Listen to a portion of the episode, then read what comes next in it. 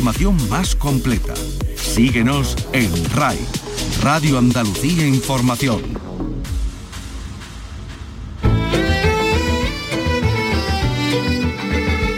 En RAI, Andalucía es cultura. Con Antonio Catoni.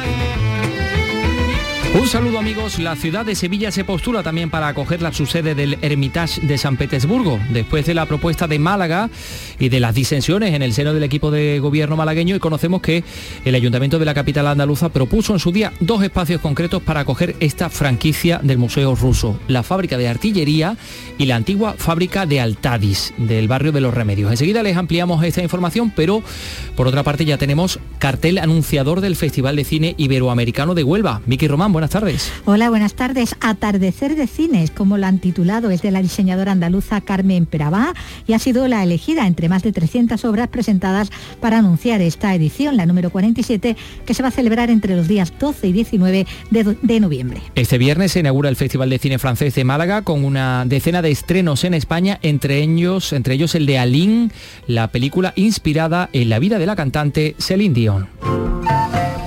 Y hoy estaremos con Iván Macías, el compositor moguereño, el autor del musical El Médico, que ha estado dos años triunfando en Madrid y cuya gira se presenta o se ha presentado esta mañana. Carlos López, buenas tardes. Buenas tardes, que estará en diciembre en Sevilla y en enero en Granada. Conocemos también la iniciativa de donar un libro para una mujer interna de la cárcel. Y más. Le vamos a hablar de Suena el Botánico, el ciclo de conciertos que llega al Jardín Histórico de la Concepción Malagueño este viernes y sábado, estas y otras cosas, con la realización de Ángel eh, Rodríguez y la producción de Teresa Saiz y Ray Angosto. Comenzamos. Andalucía es cultura, con Antonio Catoni.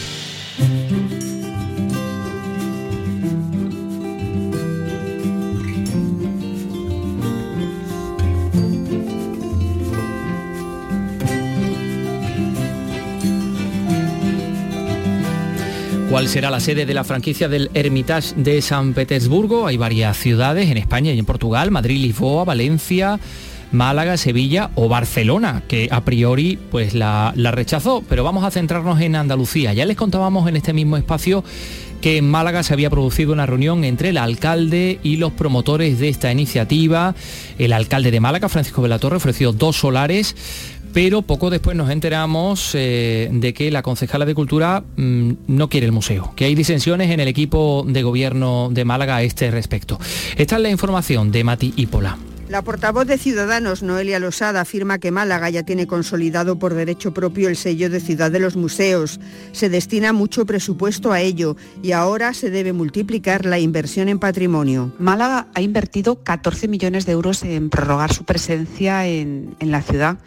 Es una, es una, muy buena señal que el Hermitage se plantee venir a Málaga, pero yo creo que, que, quizás no es el momento. El alcalde Francisco de la Torre confirma que ha habido ya contactos y que la ciudad está abierta a que los promotores traigan el proyecto aquí. Nosotros hemos mostrado disponibilidad también, lógicamente, ¿no? porque eh, ha habido más ciudades, por lo que se ve. Eh, no, no sé si ha sido contacto de ellos hacia las ciudades o al revés. En cualquier caso, nosotros estamos abiertos al tema.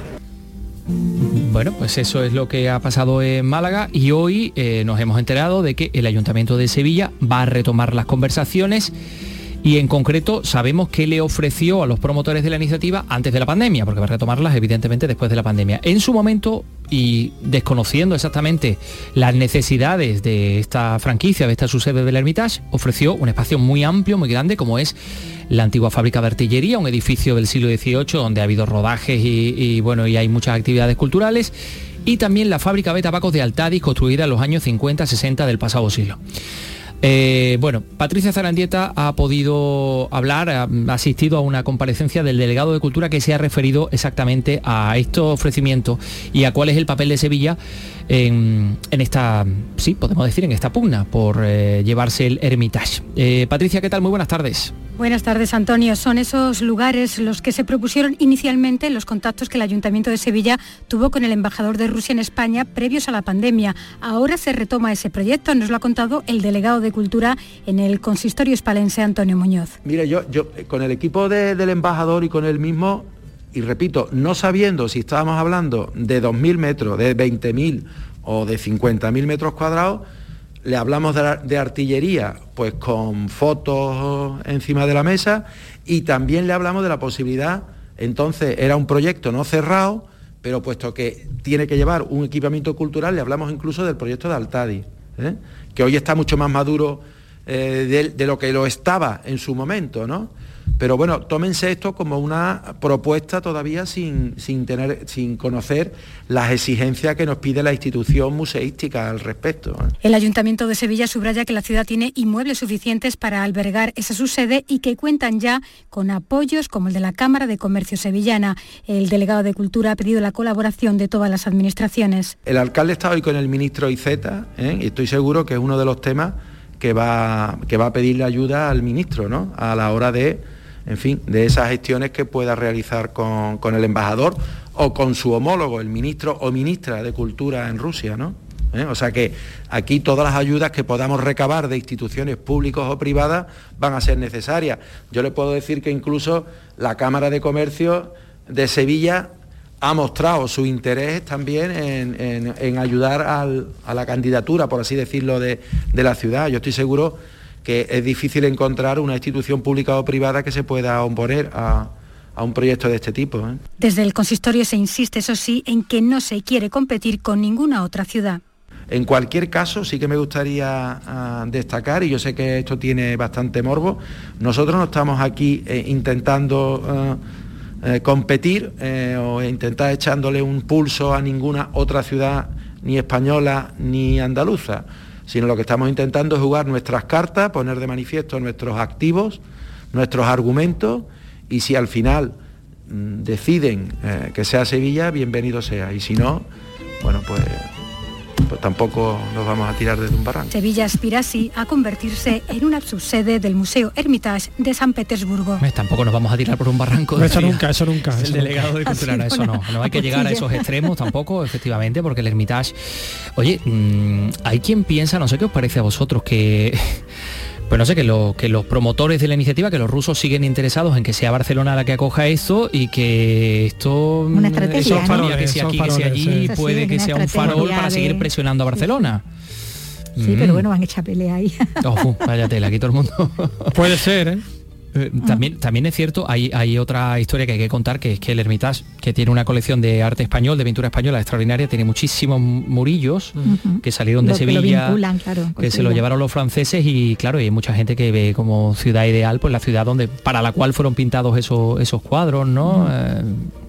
Que pudieran venir hipotéticamente en alguna de esas exposiciones que se, que se plantearían. Todo esto es condicional. Al final estamos hablando de humo, pero bueno, por el momento lo que le podemos contar a nuestros oyentes a este respecto es esto. Mucho más mm, veo yo, mucha más materia veo yo en el Festival de Cine Iberoamericano de Huelva al que seguramente se desplazará Vicky Román, que es la, enviada habitual al, Festival de Cine Iberoamericano. Ya sabes, ¿te has apuntado ya las fechas, Vicky?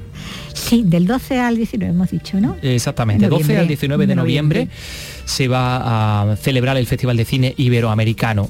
Ya sabemos, hoy se ha presentado el cartel, el cartel anunciador de esta edición, que es la número 47 que es una obra de una artista andaluza, se llama Carmen Perabá y ha sido elegida entre un montón de obras, entre centenares de, obras de hecho. ¿no? Nuestro compañero Vicente Díaz ha acudido a esa presentación, lo escuchamos.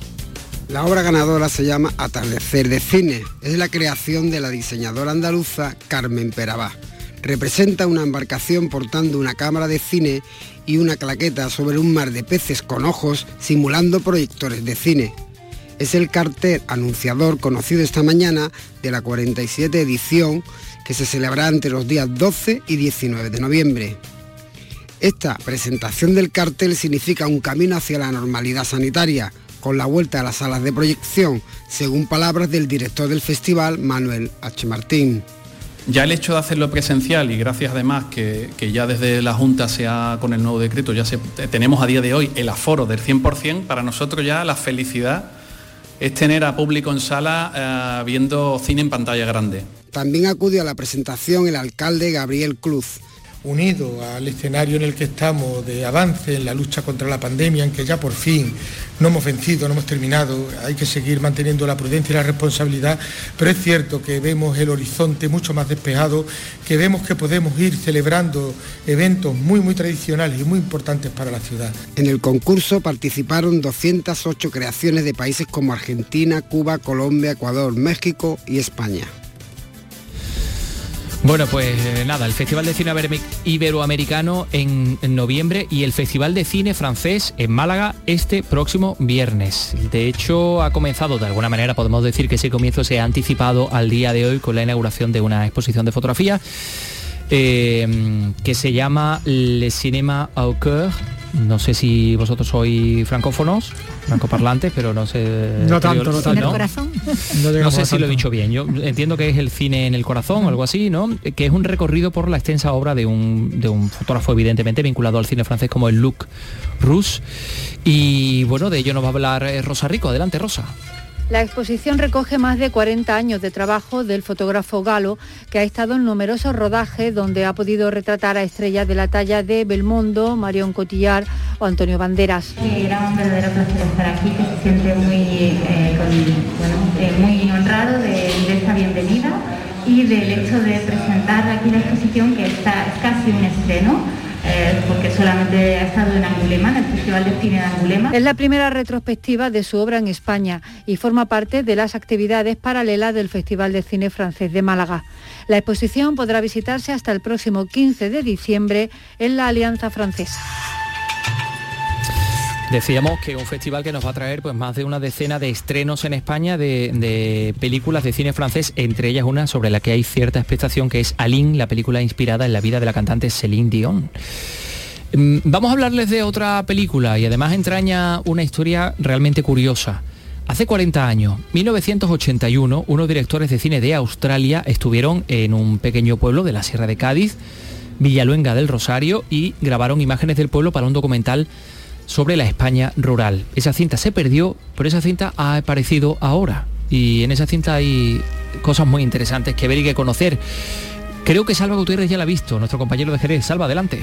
Sí, los vecinos de la época no olvidan la llegada de aquellos dos hombres extranjeros que llegaron en un coche con el volante a la derecha, sacaron varias cámaras de cine y se pusieron a grabar todo lo que pasaba en el pueblo. Pues bien, el investigador de la Universidad de Cádiz, Antonio Javier González, pudo dar con la cinta y con los directores. Ha recopilado esta historia en un libro que se llama El pueblo y yo, y gracias a este libro podemos hacernos una idea de cómo era esta localidad en 1981. Era un pueblo en aquel entonces muy, muy aislado y, bueno, ver llegar a, dos extranjeros montados en un coche inglés con conductor a la derecha, pues no sé, tuvo que ser todo un impacto en, en aquel en aquel pueblo del 81. A finales de esta semana será presentado este libro ante todos los vecinos de Villaluenga del Rosario. Bueno, pues estaremos eh, pendientes, por supuesto, y lo contaremos. Son las 3 y 13 minutos. Enseguida le vamos a hablar del musical El Médico, el musical con talento andaluz que ha estado dos años triunfando en Madrid y que ahora se va de gira. Eso va a ser dentro de unos segundos, diría yo. En RAI, Andalucía es cultura. Los principales contenidos informativos de cada provincia de Andalucía están en Nocturno en RAI. Las mejores entrevistas de actualidad las tienes en el programa Resumen de la Medianoche. Con los protagonistas de cada día porque son noticia. De lunes a viernes en la medianoche, Nocturno en RAI. Andalucía en local. Con Beatriz Rodríguez. RAI, Radio Andalucía Información. Andalucía es cultura. En Twitter, arroba escultura RAI.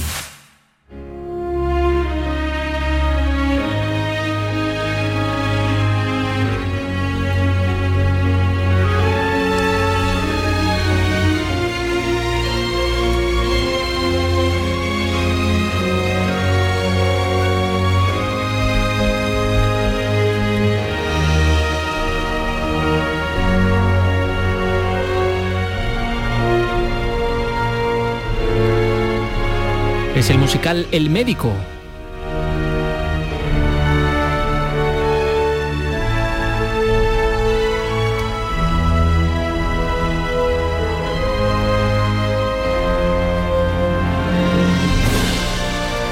Carlos, no sé si conoces la historia del médico, la novela de Noah Gordon. Sí, la novela sí.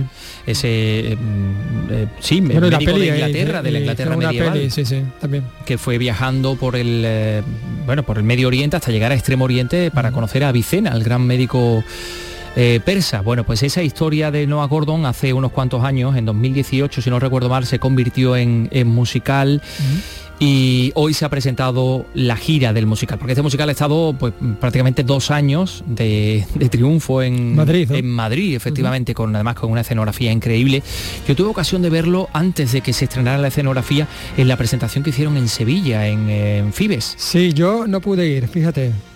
Eh, me quedé con las ganas. Sí. Lo recuerdo porque no hace mucho tiempo. A y- tus chiquillos les hubiera encantado. Sí, seguramente, sí. Sí, sí, sí.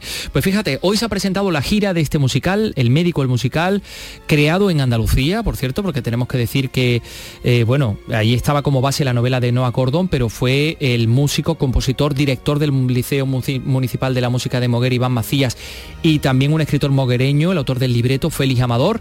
Pues así salió adelante esta obra, ellos fueron los creadores, una obra que recibió cinco premios de teatro musical eh, y sobre todo ha recibido durante estos dos años en Madrid el premio del público que es el éxito y ahora pues sale de gira. Así que estamos muy honrados de tener con nosotros en estos momentos por teléfono al compositor, a Iván Macías. Iván, ¿qué tal? Muy buenas tardes. Hola, ¿qué tal? Buenas tardes. Bueno, lo primero, eh, enhorabuena porque el, el hecho de que el musical pueda ser visto en distintos lugares de, de Andalucía y de España, pues es, eh, es algo que celebrar también, ¿no?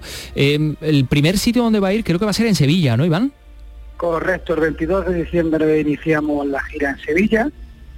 Y bueno, pues imagínate, ¿no? Después de este parón de estos meses donde prácticamente no ha habido nada de teatro, pues bueno, volvemos, ¿no? Volvemos a los escenarios y poquito a poco se va recuperando esa normalidad y arrancar en Sevilla, arrancar el médico de nuevo, pues, eh, pues me hace muchísima ilusión, estamos contentísimos. Luego te vamos a preguntar por las otras eh, fechas que hay fijadas ya en el calendario para ver eh, si, si, bueno, pues eh, vamos a poder verlo en otros lugares de Andalucía.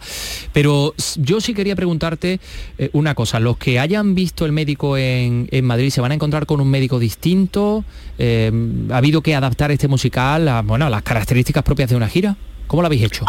Sí, correcto, correcto. Bueno, la partitura es el mismo, la misma, el libreto es el mismo, el vestuario es el mismo, pero eh, luego evidentemente hay que adaptar eh, pues una producción tan grande a una gira, ¿no? De que estar un mes en, Sevilla, luego ir a otras ciudades, evidentemente tiene que ser una una una escenografía y una puesta en escena distinta para que esto sea factible. Cuando digo distinta no quiere decir más pequeña, quiere decir distinta. De hecho se ha construido absolutamente nueva, la escenografía se ha hecho una producción nueva para intentar sorprender a todo el mundo y que no sea lo típico que se hace de reducir la escenografía de Madrid a una gira. Aquí se ha hecho una apuesta de hacer una nueva escenografía, una nueva puesta en escena para que sea creada a medida para estas circunstancias y la verdad es que va a sorprender. Ujú. Iván, eh, hablas de, de sorprender, ¿qué es lo que más sorprende al público? ¿Qué es lo que más Va a llama la sorprender atención?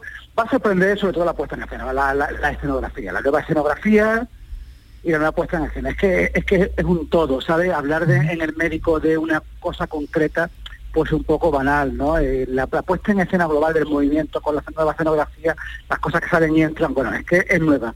O sea, a mí, como estoy- me he llevado dos años viendo en Madrid una puesta en escena y antes hicimos la gira sinfónica, pues ver cómo van yendo los ensayos y la nueva puesta en escena me está sorprendiendo hasta a mí, ¿eh? Estamos realmente muy contentos. Mm, eh, obra que creaste por, propia iniciativa después de hablar con tu paisano eh, Félix Amador y bueno, para ello te reuniste con, con el propio Noah Gordon que ha asistido, sabemos, y ha participado activamente en, la creación de este musical y no sé si, bueno, él también ha dado su visto bueno a, esta renovación que vais a hacer para la gira. Correcto, yo creo que fuimos atrevidos en su momento de un grupo de personas de mujer que soñamos y pensábamos que podíamos contar esta, esta historia de Nueva Gordón, que es una historia universal, ¿no? un bestseller internacional, pues transformarlo en otro musical en España, pues la mayoría de las productoras apostaban por traer títulos, licencias del West End o de Broadway, títulos que habían funcionado al extranjero, pero no deja de ser curioso que el cuarto mercado del mundo de consumo de teatro musical no tuviera su propio eh, sus propios títulos nuevos de creación de teatro musical. Bueno, pensábamos que ese hueco podíamos coparlo, o por lo menos intentar coparlo, y nos parecía que el médico pues era ese título para empezar ese camino, ¿no? Y bueno, Noah Gordon se involucró desde el principio y siempre repito lo mismo, ¿no? Cuando pude, pude tocarle el piano varias partes del, musical, la primera vez que no oía cosas, él reconocía solo con la música la parte del libro que estábamos tocando. Y dijo eso de estoy escuchando mi libro, solo con el piano, ¿eh? Entonces ese fue el momento de estamos haciendo algo bonito y si el autor lo siente, creo que, que el lector y el público lo va a sentir igual que, que nosotros.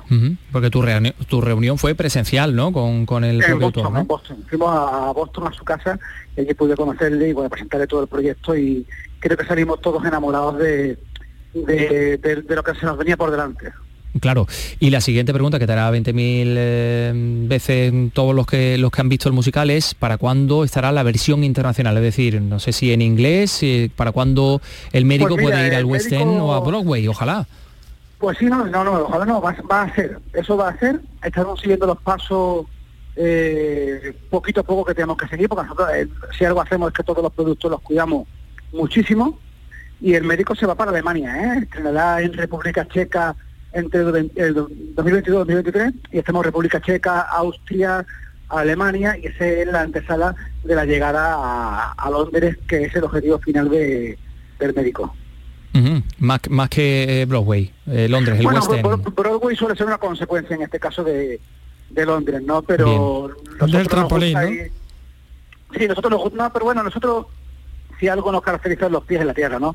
Era un sueño, yo ahora mismo mi objetivo y mi sueño es el día 22 de diciembre Sevilla, ¿sabes? El público a mí me da exactamente igual desde Londres que de Sevilla, lo que tenemos que hacer es una función que la gente se emocione y mi objetivo es el día 22. Londres, bueno, pues no deja de ser, allí nació todo, ¿no?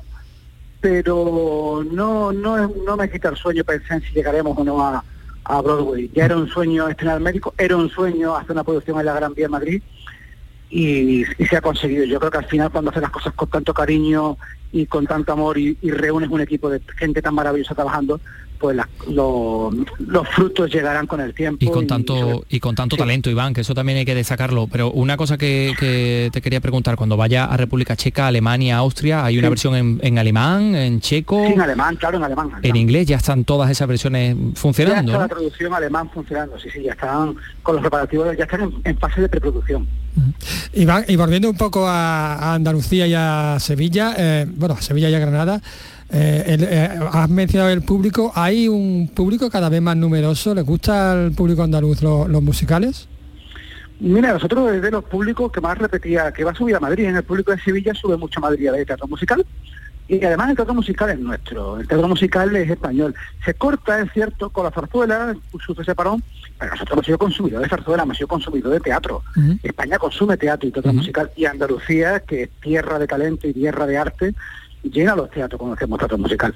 Ya eh, llenamos en, en- en Sevilla cada vez que hemos ido con alguna propuesta estética, artística, perdón. Yo creo que, se, que Sevilla es una plaza, bueno, pues no deja de ser de las de las tres, cuatro ciudades más importantes de, de- de España en consumo de teatro y estoy, yo estoy absolutamente convencido de que el médico va a colgar un sin, sin entrada todas las funciones. Como lo puede hacer eh, eh, Granada, como lo puede hacer Málaga, vamos con fechas, porque en Sevilla Seguro, vais a estar seguro, un seguro. mes a partir del 22 de diciembre, en Granada vais a estar en enero, ¿no? ¿También vais a estar un Eh, mes en Granada? La fecha exacta no la sé, pero sé que se va a Granada, sé que se va a Málaga, se va por toda Andalucía, por toda Andalucía. Mm, va a girar por Toda Andalucía porque además, bueno, la productora es andaluza, la productora es andaluza, los compositores somos andaluces, es una obra que nace en Andalucía y nosotros si algo queremos ser es relevantes en nuestra tierra, ¿no? Y queremos que nuestro, nuestra tierra y que Andalucía disfrute de las obras que se han hecho aquí, más allá de que luego la gira visita pues todas las grandes plazas de territorio nacional. Pues hoy se ha presentado esa gira de El Médico, el musical, este musical que nació en Andalucía con talento andaluz, como decimos, y que va a estar el 22 de diciembre, una fecha muy buena también, la Navidad.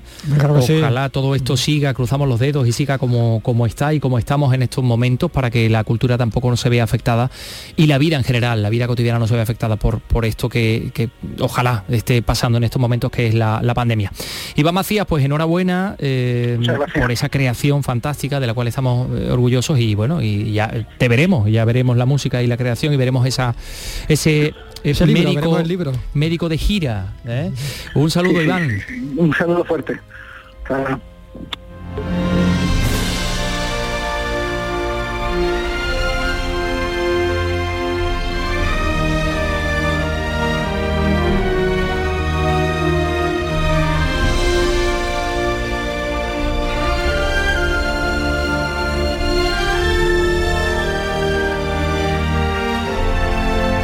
El médico de gira. Bueno, vamos a seguir. eh, Si te parece, Carlos, vamos a seguir con teatro. Porque el Festival música, Iberoamericano de Teatro, por cierto, tú mañana vas a hablar del Festival Iberoamericano de Teatro de Cádiz. Correcto, habla- hablaremos mañana del FIT, efectivamente. Pues yo me voy a adelantar, pues, porque fíjate, eh, Sí. se inaugura este viernes, pero esta tarde se va a homenajear a las 22 ediciones de- del Encuentro de Mujeres de Iberoamérica de las Artes Escénicas que tiene como entorno este Festival Iberoamericano de Teatro, ¿no? que se celebra en Cádiz desde el año 96. Salud, Botaro, cuéntanos. Una de las propuestas que ha sido germen de reflexión colectiva y de cómo afrontar el mundo y la creación desde una mirada femenina e integradora. Sus impulsoras, Hanna Pacheco y Mariana González. Hemos aprendido y hemos desarrollado muchas metodologías que tienen que ver con cómo las mujeres queremos afrontar el mundo, con cómo queremos afrontar nuestro trabajo, la dirección de escena, la dramaturgia y cómo queremos encontrarnos. ¿Y qué está pasando con eh, este, estas mujeres dentro del público que no se ven en esos escenarios? ¿no? ¿Qué sucede? Y un poco la pregunta más profunda, que es una pregunta de- del feminismo y de todo el trabajo de género, pero no solamente, de todos los colectivos que necesitan ¿no? ocupar ese lugar de visibilidad, tiene que ver con eso. Bueno, si no estamos en las narrativas, ¿dónde estamos? Rito de paso es ese acto que se va a vivir para proyectar un vídeo con la intervención de muchas de las mujeres que han participado en los encuentros. Terminará, por cierto, con una sesión de meditación colectiva. Ah, pues mira, eso sienta muy bien. Nunca he meditado colectivamente. Colectivamente, yo tampoco. Tampoco he meditado Nos apuntamos individualmente. ¿eh? Tampoco, no, desde luego no meditas nunca. No meditas las cosas que No dices. medito, no medito. Por ejemplo, en este momento que estás aquí diciendo unas cosas que... Efectivamente. ¿A qué cuento viene estas confesiones tuyas, Carlos López? Bueno, pues porque es la realidad. Ay, bueno, en fin, mira, vamos a... Voy a, aplacar tus ánimos y a invitarte a meditar en el Festival eh, de Teatro de Cazorla, que se ha presentado esta mañana que cumple un cuarto de siglo, con gran éxito en la venta de entradas. Aunque la pandemia ha obligado a ciertas renuncias a la organización, la ampliación del aforo, no podrás Hombre, negar, Carlos, que es una gran ayuda, noticia. claro. Pues mira, escucha Irene Lucena. Nueve son las obras de teatro que podrán verse a partir de este fin de semana y hasta primeros de diciembre en el Teatro de la Merced de Cazorla, una edición en la que debido a la pandemia se han visto obligados a renunciar al teatro de calle. Tres de las actuaciones estarán dirigidas a los más pequeños. Teatrino, que es como han denominado al teatro infantil, permite potenciar el teatro de sala ya que, como han señalado el alcalde de Cazorla, los niños que asistieron a las obras infantiles de las primeras ediciones son los que ahora demandan el teatro de sala. Escuchamos a Antonio José Rodríguez, alcalde de Cazorla. trasladar la cultura a través del teatro para despertar el espíritu crítico de los niños y de las niñas en una edad en la que, bueno, la posibilidad de disfrutar de mundos diferentes, mágicos, a través de una ventana que se abre en el teatro de la Merced de Cazorla, creo que es necesaria. El festival cuenta con abonos, los cuales en apenas tres horas se vendieron en un 80%. Y además el premio que tradicionalmente se concede a profesionales de las artes escénicas en este festival se reconoce por segundo año consecutivo al sector de la danza. Esta vez el premio ha recaído en Sol Picó. Pero el teatro también nos ayuda a conocer experiencias como, como esta que les vamos a contar. Es eh, el Teatro Góngora de Córdoba, que acoge este viernes una performance que se llama Viaje al Corazón y que se plantea como un recorrido a través de las emociones que atraviesan las personas que viven de cerca el cáncer. Lo ha promovido el oncólogo Juan de la Haba a través de una asociación que se llama ¿En qué te puedo ayudar? José Antonio Luque en Córdoba nos lo cuenta. Thank you. Puede ayudar ha organizado actividades tan interesantes como la exposición Calvas y Bellas, que continúa un exitoso recorrido consiguiendo que muchas mujeres hayan aceptado el reto de mostrar y querer su propio cuerpo a pesar de la pérdida del pelo causada por los tratamientos de quimioterapia. Ahora plantean un espectáculo donde el piano, junto con la danza, textos dramatizados y pintura en directo, permita conocer y compartir las emociones que vive un paciente, su familia y amigos e incluso los profesionales en las diferentes etapas de su contacto con el cáncer. Juan de la Haba, oncólogo. tenemos como objetivo que el público sienta esa- esas emociones, que las experimente y a partir de esa experiencia eh, que, cuando salgamos del teatro tengamos una mayor capacidad para empatizar eh, con este entorno que, del que, bueno, pues más tarde o más temprano, de una forma cercana, nos va a tocar o incluso nos está tocando en la actualidad. La recaudación del evento se destinará íntegramente a generar nuevas propuestas que ayuden a mejorar la convivencia con el cáncer.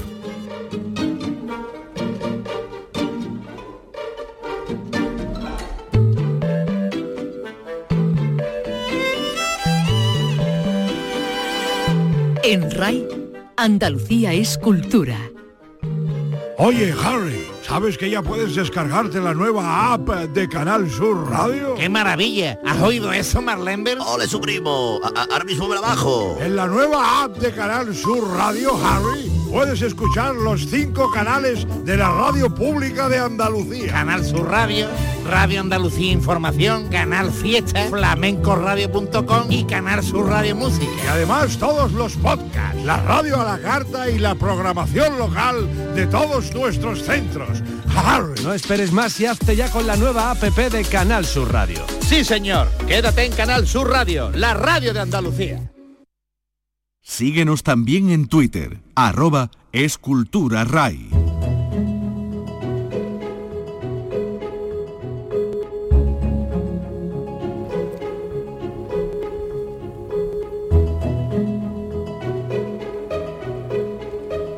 El año que viene vamos a celebrar el quinto centenario de la muerte de Elio Antonio de Nebrija, el autor de la primera gramática en castellano, y hoy precisamente se ha constituido en Madrid la Comisión Interadministrativa para la celebración, para esta celebración. Ahí hay 15 instituciones culturales y políticas que integran este organismo que preside eh, la Fundación Antonio de Nebrija. Patricia Zarandieta nos lo cuenta. El 2022, Año Cultural Nebrija, se ha declarado acontecimiento excepcional de interés público. La comisión hoy constituida en Madrid está integrada, entre otros, por el Ministerio de Cultura, la Real Academia Española de la Lengua o la Biblioteca Nacional, además de los ayuntamientos de las localidades donde dejó su huella Elio Antonio de Nebrija. Este organismo se encargará de la coordinación de todas las actividades programadas. Estamos presentes en este acto, somos 15 entidades, pues desde los ayuntamientos de Sevilla, de Lebrija, de Salamea de la Serena, de Salamanca, Alcalá de Henares y también otras instituciones como la Biblioteca Nacional, la Real Academia de la Lengua, el Instituto Cervantes, entre todos, y con el ministro de Cultura presente, Miquel Iceta, firmamos esta constitución de esta comisión que, bueno, pues lo primero que tiene que seleccionar es el logotipo del quinto centenario del año cultural Nebrija, el programa de todas las actividades que vamos a realizar durante el año 2022 en todas estas localidades, junto con todas las localidades que pertenecen a la Nebricense, que son 16, y bueno, pues muchísimo trabajo el que tenemos de cara al año 2022. Un congreso internacional en julio de 2022 con invitación cursada a sus majestades los reyes será uno de los principales actos programados en este año cultural Nebrija, una efeméride para conmemorar el quinto centenario de la muerte de Leo Antonio de Nebrija, autor de la primera gramática de la lengua castellana impresa en 1492. Supuso la primera de una lengua romance y fue decisiva para la propagación del español por todo el mundo. Fue una persona que ya en el siglo XVI escribió una obra, yo siempre lo digo, de todas las obras que tiene, la más conocida, la primera gramática castellana, pero una de sus obras era la libertad de pensamiento.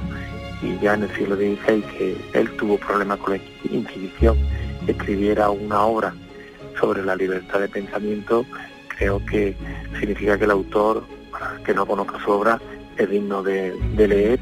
Es cierto que la mayoría de su obra está en latín, pero parte que está en castellano se puede leer y bueno, una persona adelantada a su tiempo.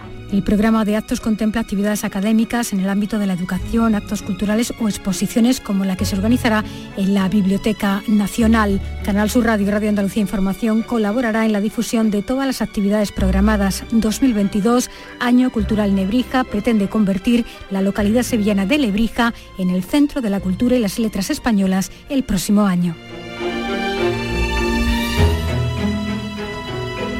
Y eso lo vamos a contar, por supuesto, en esta radio, en la radio pública de Andalucía. Por cierto, en esa presentación de la actividad, en esa presentación que ha tenido lugar en Madrid, la constitución de la comisión para, para celebrar como, como se merece Nebrija este aniversario, ha estado el ministro de Cultura, el ministro Miquel Iceta, que se ha, se ha referido a ello de esta manera. Elio Antonio de Nebrija es un magnífico nombre que simboliza la potencia de nuestra lengua y nuestras ganas de compartirla, de difundirla, de conservarla y de engrandecerla. Bueno, pues ahí está el año eh, Nebrija. Mm, y hoy se ha presentado el Salón Internacional del Cómic de Granada. Sí, vuelve a las calles de Granada la edición número 26, ocupará la Plaza de las Fuentes de las Batallas, pleno centro, desde este jueves y durante todo el fin de semana. Eh, a partir de mañana, vamos. El programa se ha eh, presentado esta mañana, como decimos, y ha contado con la presencia de David Lloyd, el dibujante de uno de los cómics que Carlos López más lee, que es V de Vendetta, ¿verdad? Pues sí, sí me gusta. Carlos. En fin, tú te crees que no te conozco. Mira, atento a esta información de Jesús Reina. Los organizadores del Salón de Cómic de Granada han decidido que este año este evento se dedique exclusivamente a las obras impresas en papel. Alejandro Casasola es el organizador. Hemos abandonado otro formato multitudinario en la cual se hablaba de todo menos de TVO. Queremos que en estos cuatro días que hay solo se hable de cómics y de TVO. Que la gente pueda visitar exposiciones, pueda hablar con autores, pueda tener firmas y pueda disfrutar de la buena compañía del TVO. Este salón se celebra en Granada desde 1994 en un modelo abierto sin cobrar taquilla, acercando el TVO al público en general, incluso como puerta a la lectura o a la literatura. Y este año, además, con 44 autores, entre los que ya destaca David Lloyd, el dibujante de V de Vendetta, obra universalmente conocida que es también un referente político, ideológico y filosófico sobre el poder, la violencia y la libertad. Uh, Quisiera agradecer también a Granada porque este, este evento se lleva celebrando desde el 1994 y esto es un evento muy importante para la ciudad de Granada. Por último, más de 300 jóvenes autores aspirantes a profesionales podrán presentar a las editoriales asistentes su obra no publicada.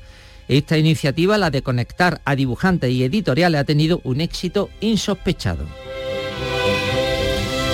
Y una auténtica referencia a nivel nacional, el Salón del Cómic de Granada, que se celebra en ese espacio mm, abierto, modelo abierto, sin entrada. No sé, Carlos, si tú has asistido en alguna ocasión. No, no puedo asistir, pero sí me parece súper interesante, porque el cómic también es literatura. ¿eh? Claro que sí. Pues vamos a hablar de libros, precisamente, de libros, sí.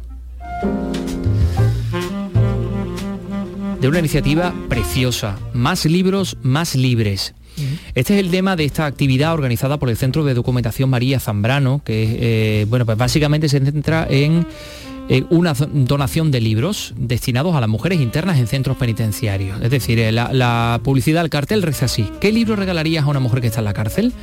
Se nos pide un libro, que donemos un libro y que donemos también, que escribamos en ese libro espérate que me están mandando mensajes, voy a ponerlo en silencio, que escribamos en ese libro la dedicatoria para esa mujer en concreto. ¿eh? Y eh, a mí me parece algo, algo precioso, Carlos.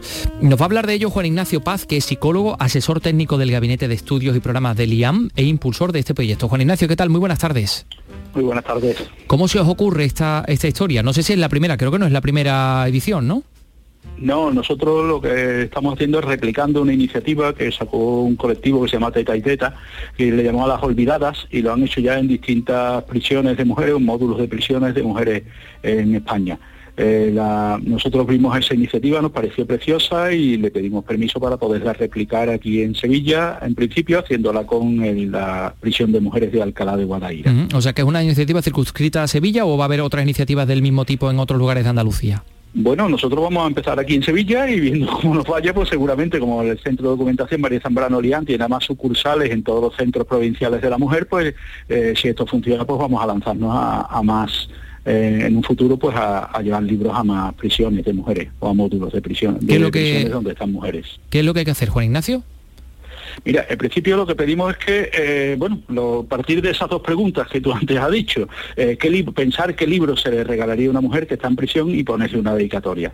Lo que buscamos no es solo que, haya libros, eso pues hay bibliotecas en las prisiones, en este caso los libros que se recojan no irán a la biblioteca, irán a, las propias internas, serán propiedad de ellas, y lo que queremos que esto sirva pues como una reflexión, que pensar un poco, ponernos en su lugar, empatizar, eh, qué le puede venir mejor a una a una mujer que está en prisión, algo que la evada, algo que la ayuda a pensar, un libro sobre el feminismo, un cómic, algo, un ensayo, un libro para que se ría, que le puede venir bien.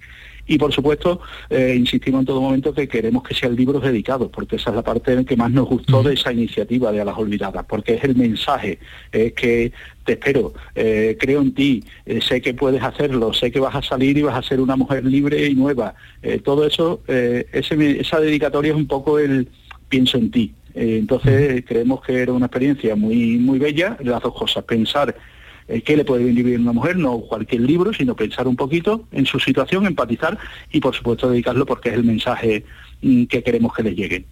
¿Qué tipo de libros habéis recibido anteriormente en otras ocasiones? Pues nosotros la primera vez que lo hacemos, ya digo, estamos empezando ya a recibir, pero bueno, lo que hemos visto de las compañeras, de las olvidadas, cuando hemos hablado con ellas y hemos hecho todo esto, eh, muchísima novela, muchísima literatura, sobre todo, eh, la gente ha enviado cómics, pero sobre todo novelas. Nosotros estamos además, como somos el Centro de Documentación María Zambrano, pues haciendo una apuesta porque si puede ser literatura creada por mujeres, porque una de nuestras tareas es visibilizar la creación femenina, pues mucho mejor.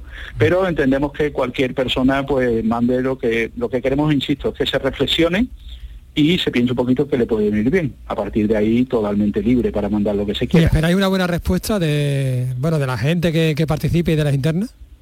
Bueno, en principio la la campaña cuando lo hemos lanzado ha despertado muchísima expectación. Nos están llamando desde distintas bibliotecas, desde institutos de secundaria que quieren montar un puesto de recogida de libros ellos mismos, de varios centros municipales de información a la mujer. Es decir, nos ha escrito mucha gente contestándonos, oye, qué iniciativa más bonita, por supuesto, contar conmigo. Es decir, no están llegando todavía físicamente los libros, pero la respuesta está siendo muy buena.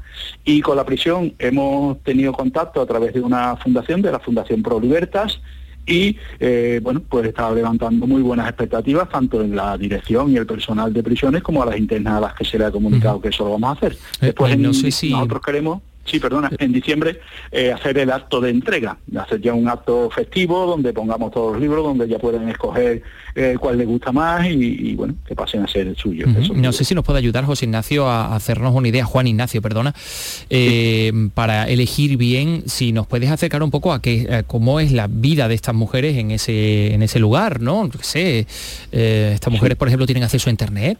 Eh, no, en principio las prisiones no se tiene acceso a Internet, excepto en condiciones muy determinadas.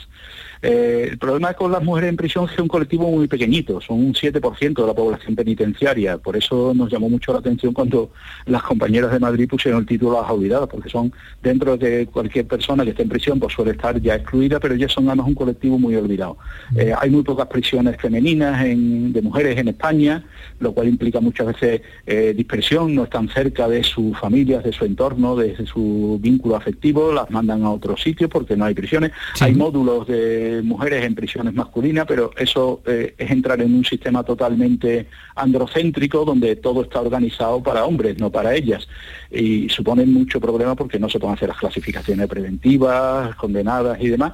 Y son colectivos, digo, muy poco olvidados. Los talleres que tienen de formación no son eh, muchas veces pues adecuados o pensados para ellas, sino que se repiten los modelos más masculinos o se hacen talleres muy feminizados de cosas que entendemos que ya habría que ir un poco más hacia adelante y bueno, tienen también un módulo de madres, pero solamente pueden tener sus hijos hasta los tres años, lo cual porque puede ser dañino, se entiende que puede ser dañino para un menor, pero son, ya digo, mujeres que, a la gran carga que supone el estar en prisión, pues se le añade el hecho de ser mujer. Bien, bueno, pues yo creo que nos podemos hacer una idea de cómo son esas condiciones, eh, porque eso nos puede ayudar a lo mejor a, elegir un libro. A ver, vamos a lo práctico. Entonces, ¿qué tenemos que hacer? El Centro de Documentación María Zambrano está en la calle Alfonso XII, ¿no? En pleno centro de Sevilla. Las personas que nos estén escuchando y que digan yo quiero donar un libro para que para esta mujer con, mi dedicatoria, ¿se tienen que acercar personalmente a este centro? ¿Cómo tienen que actuar? ¿Cómo tenemos que actuar? En principio sí, acercarse a este centro y si es de otra provincia, pues a uno de los centros a uno de los centros de la mujer del Instituto Andaluz de Mujer, uno de los centros provinciales que hay en todas las provincias andaluzas y que eh, en la página web del IAM pues aparece la dirección. En principio eh, sí, allí estamos un personal recogiendo esos libros, clasificándolos, haciendo fotos a las dedicatorias porque después queremos hacer un, documento con lo que hemos recibido. Eso está muy y, bonito. Y organizando, pues eso, el acto de entrega que se hará a mitad de diciembre, pues intentando que sea lo más alegre, festivo y cultural que se pueda. ¿Y es eh, una sola obra, un solo libro por persona? Los que se quieran los que se quieran, no ponemos ningún límite. Mientras eh, hemos puesto sí una fecha hasta el 3 de diciembre porque tenemos que organizar toda la entrega, incluso alguna recogida, porque habrá sitios, ya digo, de institutos y de centros municipales que nos van a recoger, van a hacer un poquito de sucursales, pero no ponemos limitación al número de obras ni nada. Simplemente lo que hemos dicho al principio, que se piense en ellas y que se piense qué se le querría decir. Perfecto. Juan Ignacio Paz, pues yo creo que queda clara la, la iniciativa, cómo tenemos que actuar si queremos participar en más libros más libres. Gracias por estar con nosotros y enhorabuena. Muchísimas Muchísimas gracias, gracias a vosotros por darnos publicidad. Es un auténtico placer, porque la verdad es que es algo precioso, Sí, Carlos. muy interesante, ¿eh? Bueno, ¿qué te parece si hablamos de música a las eh, 3 y 44 minutos? Me parece genial. A ver, primero de jazz, porque jazz en Córdoba, Festival Curtuba Jazz, eh, se va a celebrar, eh, pues mira, mañana empieza, eh, mañana y hasta el 31 de este mes, José Antonio Luque. Pero no solo habrá conciertos, se van a desarrollar diferentes talleres gratuitos de baile, swing, lindy hop y solo jazz para todos. Y como en ediciones anteriores, se prestará atención a la faceta educativa mediante una serie de conciertos didácticos dirigidos a colegios. Se cuenta para ello con la colaboración del Indie Lover Swing Córdoba y Mariana Aguilar, la teniente de alcalde de Cultura, dice que esta es una edición marcada por la calidad y la cooperación con el talento de los músicos cordobeses. Y es una edición que apuesta por generar oportunidades para los músicos productores locales. Es una edición que viene también con esa apuesta que estamos haciendo desde la delegación por apoyar al talento cordobés. Una edición que también viene marcada por acercar la música a los barrios. Furi no olvida abrirá los conciertos en el Centro de Iniciativas Osio, en la Plaza de Cañero, a las ocho y media de la tarde y cerrará el 31 de octubre en el Teatro Góngora con el cuarteto de María Joao y Carlos Vica.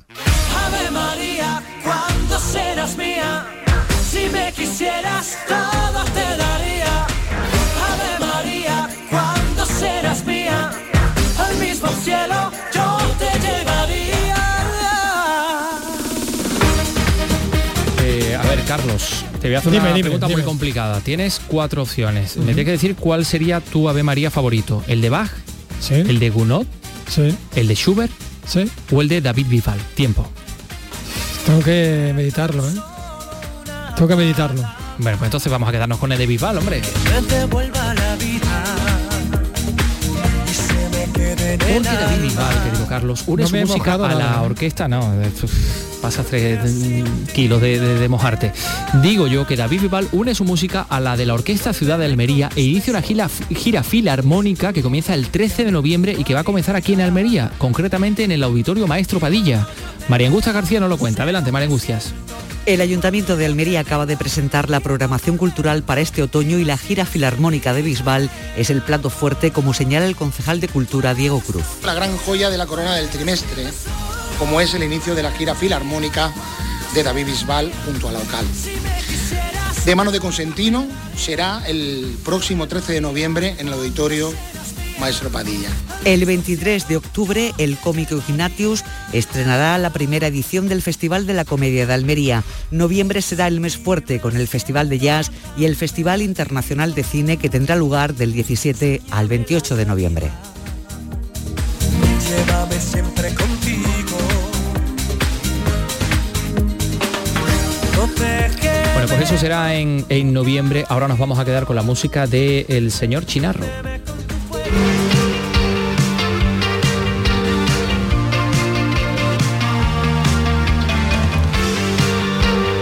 Aquí lo estamos escuchando en este tema que lleva por nombre Aplauso. Agradezco que tú no me quites la ilusión. con su eh, inconfundible voz. Bueno, pues va a ser una de las voces que podamos escuchar en Suena el Botánico, que reúne este fin de semana 16 bandas de Málaga en el Jardín de la Concepción de la capital, que es una auténtica maravilla. Eh, Carlos lo conoce muy bien. Eh, Carlos, exactamente cómo es el jardín histórico de la Concepción. A ver. Pues mira, lo crearon a mediados del siglo XIX los marqueses de Casa Loring, hijos de conocidos empresarios, bueno, que llegaron a la ciudad en busca de fortuna. Dicen que la idea de realizar el jardín pues les vino como resultado de la visita a los palacios, a las villas, a las haciendas y botánicos que conocieron en su viaje de novios por toda Europa, fíjate. Anda. Mm. Para la creación del jardín contaron con la ayuda de un jardinero francés llamado Jacinto Chamoussin, el cual seleccionó y aclimató plantas exóticas, bueno, obteniendo numerosos premios a su labor. Hoy, pues es propiedad del Ayuntamiento de Málaga. Pues yo te digo que en este lugar tan maravilloso, por Sí. aquí van a pasar grupos como Luna Vieja, Rubio Americano, Soy la Plata, Respiro, No Piqui, Buenas Noticias, El Fomega, Carlos Vudú y, y bueno, y también este hombre que estamos escuchando, que eso será el sábado cuando esté el señor Chinarro. El promotor de esta iniciativa, de este Suena el Botánico, es Juan Diego Altamirano, con quien estamos. Juan Diego, ¿qué tal? Muy buenas tardes. Hola, muy buenas tardes, encantado. oye, antes estábamos hablando, estábamos eh, cuando preparábamos esta entrevista me decías, hay que ver que hay muchísimos malagueños que no conocen el Jardín Histórico de la, Concepción, ¿no? Y vaya eh, oportunidad para, para conocerlo y además asistiendo a un concierto, ¿no? Pues sí, la verdad es que para mí fue toda una sorpresa ver cómo eh, a medida que iba mm, organizando el, este evento, ¿no? Y hablando con la gente y tal, pues me daba cuenta de que hay un montón inmenso de gente de Málaga lo cual me sorprende muchísimo, que no conoce el jardín botánico y sobre todo la gente joven. O sea, de 40 años hacia abajo hay muy poca gente que conoce el botánico, que lo conocen de oídas, que saben que está ahí, muchos muchos ni siquiera te lo te lo ubican. ¿Mm? El que el que más pues te dice que está al final de Ciudad Jardín y tal, pero hay mucha gente que, que no ha ido. Lo conocen, pero saben que existe, pero no ha ido y lo cual me, parece que es una vamos que, que, es increíble, vamos, porque el lugar es, es espectacular verdad.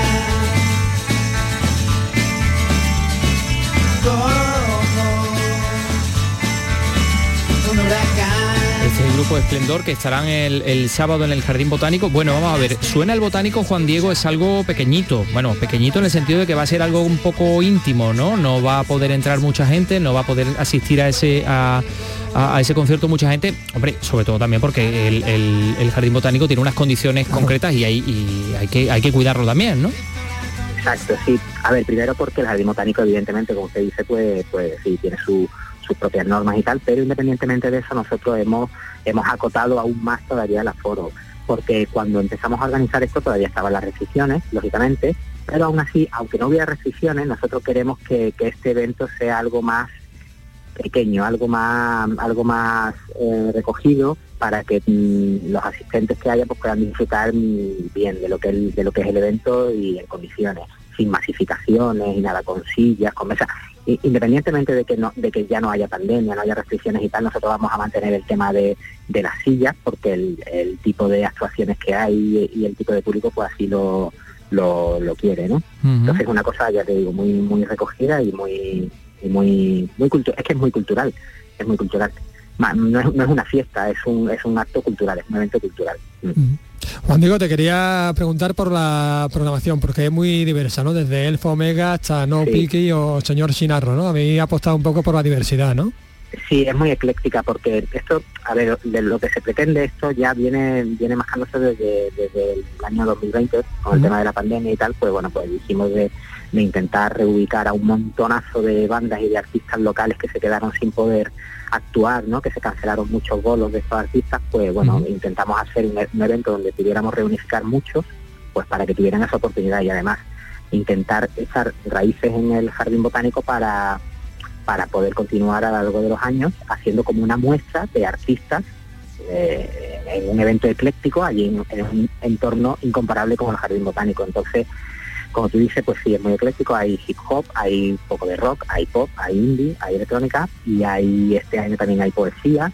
Em, vamos, hay, hay un montón de géneros musicales. Nos hubiera gustado que hubiera flamenco este año, que no, no hemos podido cuadrar con tiempo lo que queríamos, pero en futuras ediciones seguro que va a estar presente. También hay un poquito de blues, un poquito de jazz, así que, está bastante bastante completo el, bueno, por ejemplo, eh, Juan Diego, van a estar también los Blackberry Clouds.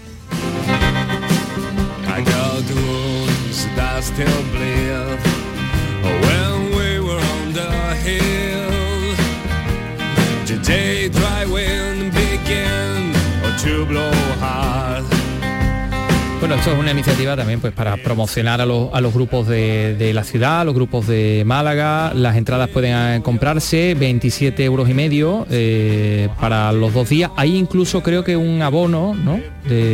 para todos los conciertos, ¿no, Juan Diego?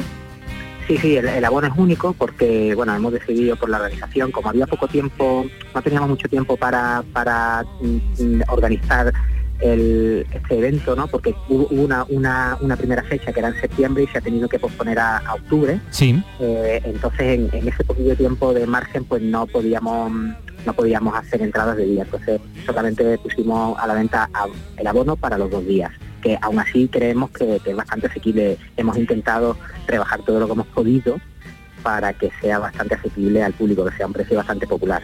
Mm, bueno, pues eh, todo lo mejor os deseamos en este Suena el Botánico, que debe ser una, una maravilla asistir a un concierto en ese, ese entorno. Juan Diego Altamirano Puche, gracias por estar con nosotros. Sí, pues muchas gracias a ustedes por el apoyo. Un saludo.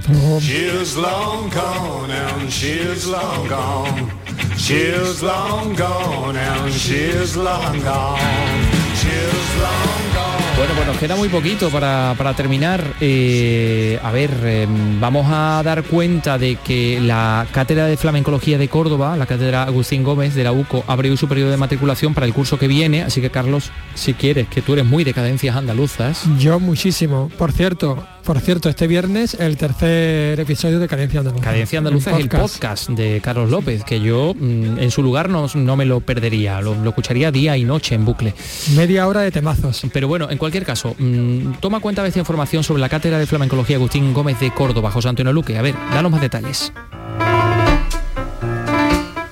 Dirigida a todo tipo de público, la cátedra es un curso de extensión universitaria de 66 horas que no exige ningún requisito académico. Sus lecciones se pueden seguir de modo presencial los lunes y martes de 7 a 9 de la tarde o a través de internet. El curso completo vale 80 euros y se desarrolla desde noviembre al 23 de abril. Nos lo cuenta su director, el cantador David Pino. Tien- tiene costumbre de seguir cursos, ya no solamente de flamenco, sino de este tipo, bueno, de flamenco que es de lo más, lo que conozco. Eh, donde quiera que vaya, pues me da cuenta que este precio es simbólico, más que otra cosa, y bueno, gracias a- al esfuerzo de esta universidad por su compromiso con el flamenco. La sesión inaugural correrá a cargo de la cantadora Maite Martín el 8 de noviembre y este año estará también presente la bailaora Patricia Guerrero, reciente Premio Nacional de Danza. Y la cuarta edición del Otoño Cultural Iberoamericano se prepara para esta semana en Huelva con tres grandes exposiciones de las que nos va a hablar Sebastián Forero. Adelante. Está prevista la inauguración de una muestra de pintura y dos de fotografía. Mañana jueves, día 14 de octubre, será la inauguración en la sala de exposiciones del rectorado de la Universidad de Huelva de la exposición de fotografía Promoción EALO, en colaboración con la Escuela de Arte León Ortega y estará abierta al público hasta el próximo 12 de noviembre. También eh, mañana día 14 se abrirá al público en el Museo de Huelva la exposición de fotografía 21-2021, emociones, pasiones, sentimientos del Club del RAO Solitario.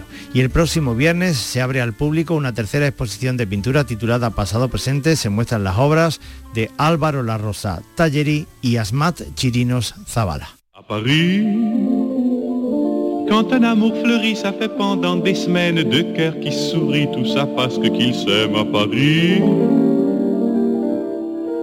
Au printemps, sur les toits les girouettes tournent et font les coquettes avec le premier vent qui passe indifférent, nonchalant. Pues sí, Carlos, Ángel Rodríguez y, y Ryan Gosto nos han puesto a París. Nos han A puesto, nos París. han puesto a, a París, sí, Sí, efectivamente. señor. Sí, sí, nos han puesto a París. Le soleil, qui est son vieux copain, est aussi de la fête. Et comme deux collégiens, ils s'en vont en goguette dans Paris. Hoy cumpliría mm, años una figura de la chanson francesa en su vertiente más elegante, nos dejaba en 1991, pero antes de todo aquello fue barbero y fue estibador del muelle de Marsella. En el año 44, 1944, lo descubrió Edith Piaf y lo sumó a su espectáculo. Dicen que fueron amantes. Bueno, fueron amantes, no es que digan que fueron amantes. De hecho, lo, lo colocó ella, lo metió, digamos, en Hollywood también. Y lo que sí se sabe también es que sus puestas en escena pues le abrieron las puertas de Hollywood de los años 50 y 60, sobre todo como galán europeo. Hoy hubiera cumplido 100 años. Estamos hablando efectivamente de Yves Montand. Ses visiteurs qui la regardent dans les yeux. Ce sont ses amoureux à la scène. Et à ceux, ceux qui ont fait leur lit près du lit de la Seine et qui se lavent à bonita esa midi guitarra, ¿eh? de tous Jazz les jours de la semaine dans la Seine. Et les autres, ceux qui en ont assez parce qu'ils en ont vu trop et qui veulent oublier, alors ils jettent à l'eau. Pues sí, sí que es bonita, Carlos, esa, esa guitarra. Con ella nos vamos a ir. Hay que ver de estibador del muelle de Marsella a a- a estrella galán europeo en el Hollywood de los años 50 y 60, Yves Montand. Pues nos vamos a ir con su música, si te parece. Mañana parece te vamos a escuchar aquí en Andalucía Escultura, ¿no? Aquí estaré, sí, Uy, el, viernes, el viernes vuelvo yo, por cierto, que tengo yo un programa especial. A la espera de a ver qué nos cuenta Vicky Román desde Barcelona. A ver, a ver, sí, sí, Vicky ya estará volando para allá. Sí. Bueno, pues eh, lo dicho, mañana regresa Andalucía Escultura a las 3 de la tarde en RAI. Adiós. Adiós. Pareil